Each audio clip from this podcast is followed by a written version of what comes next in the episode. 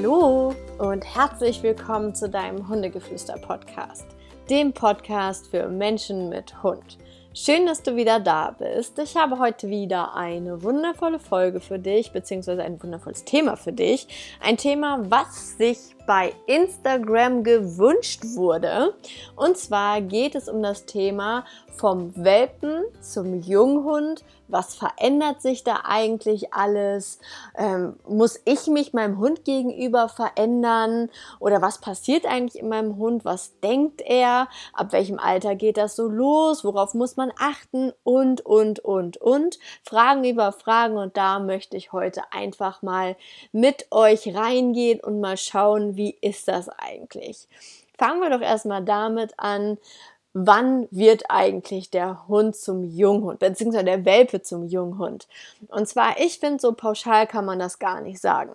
Es kommt ganz auf den Hund an und manchmal auch auf die Rasse beziehungsweise Größe des Hundes. Ich habe nämlich schon erlebt, dass ein kleiner Dackel mit einem mit fünf Monaten schon das Beinchen gehoben hat und mega der freche, kleine, vorwitzige Hund war und man echt sagen konnte, ey, der ist echt schon in der Pubertät, ey, der meint hier schon einen auf Macker machen zu müssen. Ich habe aber auch schon größere Hunde erlebt, zum Beispiel Landseher oder Berner Sennen, die erst mit einem Jahr oder mit zehn Monaten angefangen haben, ihr Bein zu heben und da, dass man gemerkt hat, okay, die kommen jetzt so langsam in die Pubertät, manchmal sogar auch noch später. Also es ist echt total unterschiedlich, weil ähm, ich sag immer, also die kleinen Hunde, die sind halt viel schneller irgendwie fertig. Die sind so mit keine Ahnung, mit einem Jahr mit allem durch, Größe, Körpergewicht, alles passt. Die sind schon relativ klar im Kopf und große Rassen, die sind manchmal mit zwei noch nicht mehr, noch nicht mal ganz fertig. Also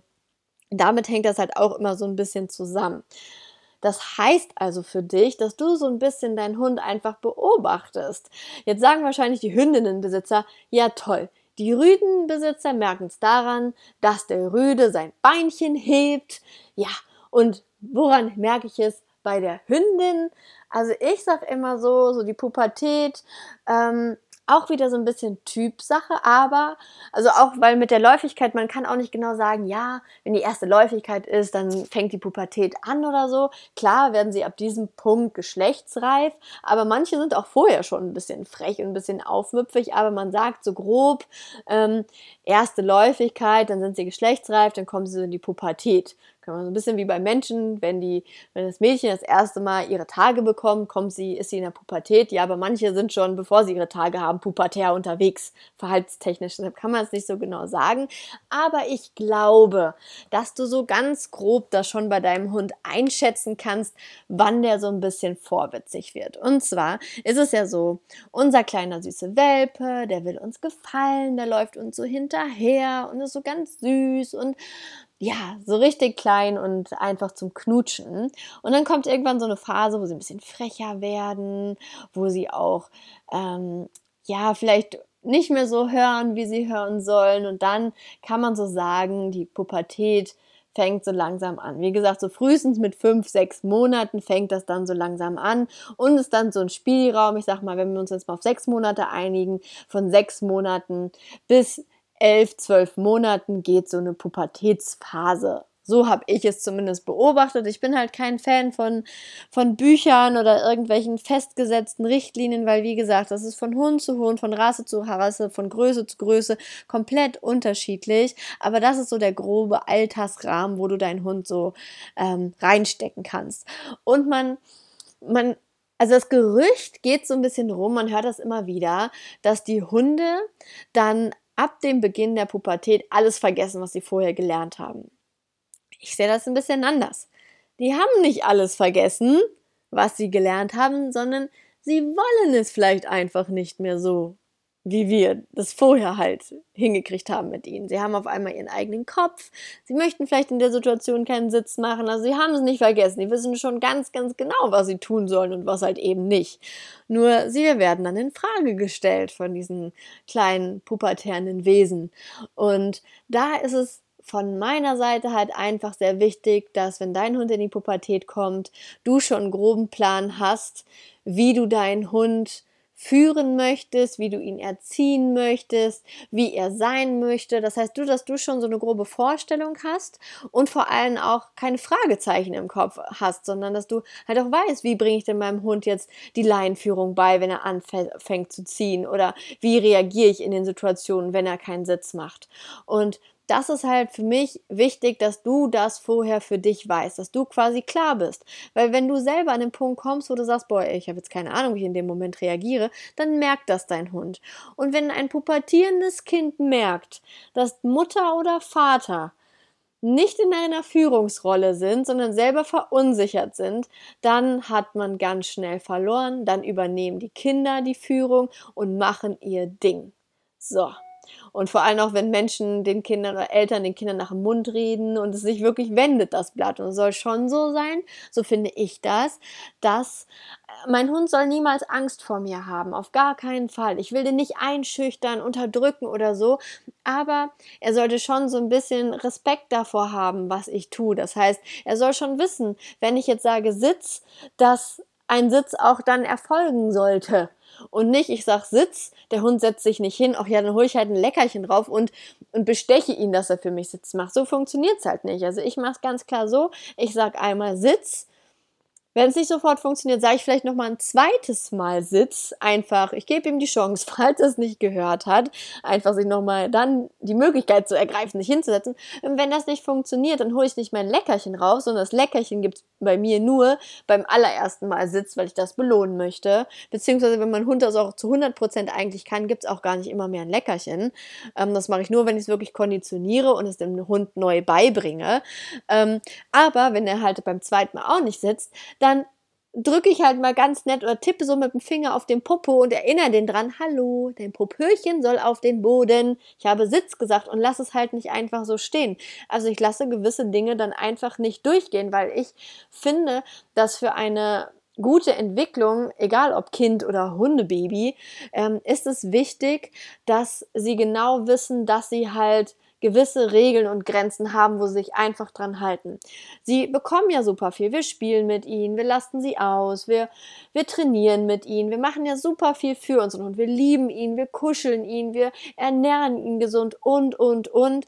Aber da denke ich aus Respekt uns gegenüber, dass wir dieses alles für unseren Hund tun, kann er sich doch wirklich ruhig mal hinsetzen oder dann unsere Kommandos befolgen. Und wenn du vielleicht so einen kleinen Hallodri hast, der dann meinetwegen so mit sechs, sieben, acht, neun, zehn Monaten auf einmal sagt, du egal, dein hier kannst du dir sonst wohin stecken, du sagst hier, ich sag tschö, ähm, dann kommt vielleicht auch einfach eine Phase, wo man sagt, okay, der Herr, aber eine Schleppleine.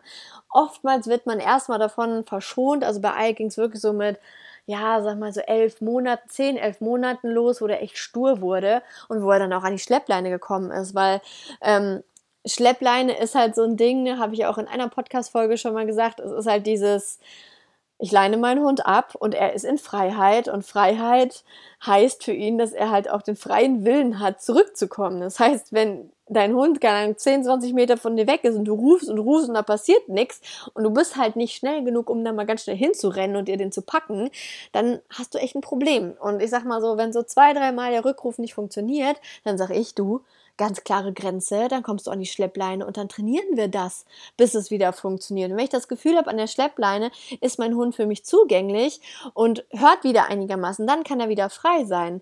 Also Ike war in dieser Phase, war der ein knappes halbes Jahr war der an der Schleppleine und musste halt wirklich einfach Regeln lernen. Und das war für mich super wichtig und das war für ihn auch super wichtig, weil er einfach gelernt hat, ah, okay, äh, Ricarda hat wohl das letzte Wort. Mist, ich komme mit meinen Scharlatan-Ideen hier nicht wirklich durch. Und ähm, das hat ihm unheimlich viel gebracht, weil das hat zwischen uns ganz viel geklärt und dementsprechend hat er auch gelernt, dass er jederzeit zu mir kommen kann, wenn was ist, er kann mir vertrauen und so weiter. Wenn du aber in dieser pubertären Phase, also diesem Übergang zum Junghund, dich von deinem Hund verarschen lässt, auf Deutsch gesagt, oder und der einfach die Hosen anhat und die Entscheidungen trifft, dann hast du einfach für die nächste, du hast bist für die Zukunft verloren. Du musst das ja irgendwann dann wieder umkehren und irgendwie wieder dir den Status zurückerobern. Und das ist meistens der Punkt, wo die Menschen zu mir ins Online-Coaching kommen, dass sie so einen jungen Hund haben mit 15 Monaten, vielleicht auch zwei Jahre, irgendwie so, so in dem Bereich. Und es funktioniert einfach nichts mehr. Die, die Hunde fangen an zu pöbeln, vielleicht sogar, benehmen sich unmöglich, hören nicht mehr wirklich und ja, dann heißt es, Ricarda, kannst du den Karren mal eben aus dem Sumpf ziehen hier. Ja, mache ich sehr gerne, aber ich würde es euch natürlich auch super gerne ersparen, dass ihr das einfach nicht müsst. Also fangt wirklich früh genug an, da Grenzen und Regeln zu setzen und äh, lasst es nicht so durchgehen, so von wegen, ach ja, der ist jetzt ja jung und der wird ja noch älter und dann verwechselt sich das wieder und dann hört das auf. Nein, ja, wenn du, wenn du Glück hast, wenn du richtig viel Glück hast und einen richtig gutmütigen Hund hast, vielleicht. Ausnahmen gibt's immer, ja. Aber ich glaube eher nein. Es wird eher dann immer, immer und immer und immer schlimmer. Klar werden die im Alter ruhiger, aber so Verhaltensauffälligkeiten wie dann ein Pöbeln oder so, das wird halt dann nicht weniger. Im Gegenteil. Weil sie übernehmen dann einfach eine Rolle, in der sie halt gar nicht sein wollen. Hunde wollen nicht in einer Führungsposition, sondern Du solltest in die Führungsposition und nicht in die, in die Führungsposition wie ein Chef, sondern in eine Führungsposition wie ein Buddha. Ich sage ja immer, äh, du bist der Buddha für deinen Hund und ich sehe hinter Buddha halt keinen Chef, sondern einen Lehrmeister. Ein Lehrmeister, der mir den Weg in der spirituellen Welt erklärt, weil ich sie nicht kenne, weil ich sie nicht verstehe, weil einfach so vieles es dort gibt, wovon ich gar nichts weiß. Und der Buddha ist mein Lehrmeister, der mir das alles zeigt. Und Deshalb sollst du ja auch der Buddha für deinen Hund sein, weil der Hund lebt in einer menschlichen Welt, die er gar nicht vom Ursprung her versteht. Vom Ursprung her versteht er, wie man jagt und wie man halt sich draußen verhält, aber vom Ursprung versteht er nicht, wie man sich in unserer Welt, in einem Haus, in einer Wohnung, in einer Familie, in einer Stadt oder wie auch immer, wie er sich da verhält. Das heißt, du bist der Lehrmeister für deinen Hund. Und auch ein Buddha, ist nicht immer der netteste Lehrmeister. Der macht auch ganz klare Aufgaben, es gibt ganz klare Regeln. Wenn wir uns den Buddhismus angucken, da gibt es krasse Regeln und Grenzen einfach, die du nicht überschreiten darfst. Du isst meinetwegen kein Fleisch, du, darfst kein Fleisch essen, du darfst kein Alkohol trinken, sowas zum Beispiel. Und so sagst du einfach, es gibt ganz klare Regeln. Wenn ich hier sage, kommst du bitte her und wenn du das nicht tust, kommst du an die Leine. Dann hole ich dich halt einfach her. So. Und das sind halt einfach so Dinge, worüber du dir Gedanken machst, dass du halt nicht einfach deinen Hund machen lässt, was er willst, in der guten Hoffnung, dass es besser wird, sondern dass du da Regeln und Grenzen setzt, die dir persönlich wichtig sind, wo du sagst, hey, darauf soll er in Zukunft halt wirklich hören, das ist mir sehr wichtig. Äh, klar, junge Hunde müssen, brauchen manchmal ein bisschen mehr, ein bisschen mehr Auslauf, ein bisschen mehr Auslastung, einen Job für den Kopf, all solche Dinge, die musst du natürlich gewährleisten.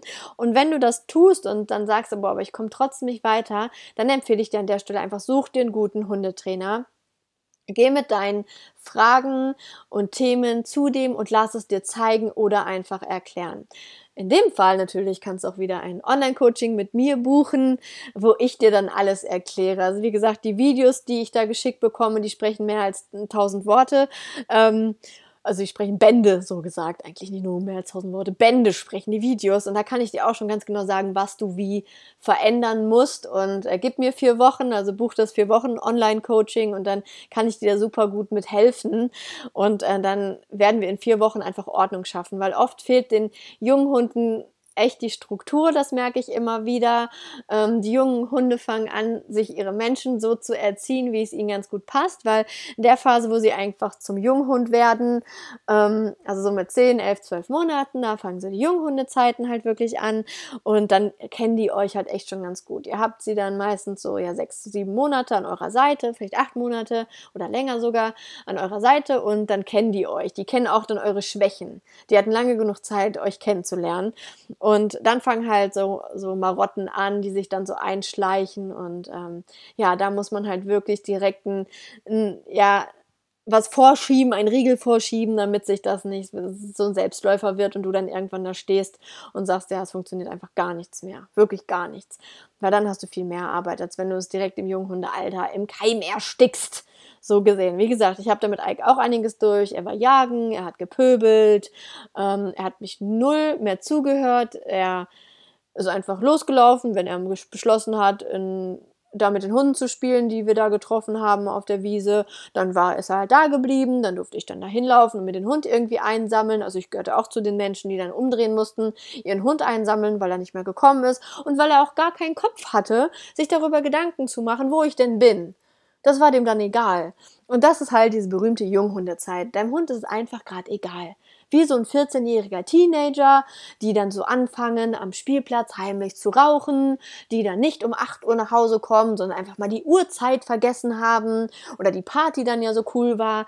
Die Teenager, die dann zum Alkohol greifen, um es einfach mal auszutesten. Genau das ist dann dein Hund. Und da hilft nur die Ruhe eines Buddhas und klare Grenzen. Kommuniziere klar und intuitiv mit deinem Hund. Und das ist das, was ich dir für diese Folge mitgeben möchte. Also wirklich, ich kann dir schon mal sagen, was wahrscheinlich auf dich zukommen wird, ist ein Futterbeuteltraining, was einfach so ein bisschen Geduld trainiert, was den Hund auslastet, was Bindung schafft, also Futterbeuteltraining. Dann wird auf dich zukommen wahrscheinlich nochmal ein Leinentraining, um dem Hund ganz klar zu sagen, wo sein Platz ist, um da auch wieder Struktur aufzubauen. Dann wird auf dich zukommen ein Schleppleintraining für den Freilauf, der dann auch nochmal, dieses Schleppleintraining bereitet halt auf den Freilauf vor und ähm, bringt dir auch nochmal ganz viel Struktur im Außen und dann kommen einfach noch so ein paar allgemeine Regeln zu Hause meistens dazu, die, wo man dann draußen, wenn man mit dem Hund unterwegs ist, die Früchte für tragen kann ernten kann. So, das wird wahrscheinlich auf dich zukommen. Da unterstütze ich dich super gerne. Da schau doch gerne einfach mal auf meiner Internetseite vorbei www.hundegeflüster.com. Da findest du dann die ein oder anderen Coaching-Angebote, die ich dir auf jeden Fall anbiete. Und vielleicht sehen wir uns dann und kümmern uns mal um deinen Junghund und bringen mal wieder Struktur in die Bude. Ansonsten kannst du mir auch gerne bei Instagram einfach mal schreiben, wenn du Fragen hast und ich weiß, welches Coaching so zu dir passt und ob ich dir da helfen kann. Schreib mir gerne bei Instagram, da heiße ich Hundetrainerin unterstrich Ricarda. Da poste ich und nehme euch immer mal mit äh, in meinem Alltag, in meinen Stories, erzähle dann ein bisschen, was ihr noch so machen könnt und da bist du quasi immer auf dem Laufenden. Du kannst auch gerne unter dem Post von heute, den ich quasi heute online stelle. Im besten Fall, manchmal vergesse ich es, dann kommt er ein paar Tage später, aber im besten Fall kommt er heute ähm, zum Thema Welpe und Junghund und da kannst du auch gerne deine Erfahrungen drunter schreiben. Das schaue ich mir auch immer an und antworte dann auch. Und genau, das gebe ich dir an dieser Stelle mit. Also jetzt auch nochmal mit großem Ausrufungszeichen, sei der Buddha für deinen Hund, für deinen Hunde-Teenager und ja, genieße trotzdem jede Sekunde mit ihm, weil es eine ganz wertvolle Zeit, die irgendwann vorbei ist und dann hast du ganz, ganz, ganz, ganz lange einen erwachsenen Hund. Von daher genieße es einfach und ich wünsche noch einen wundervollen Tag.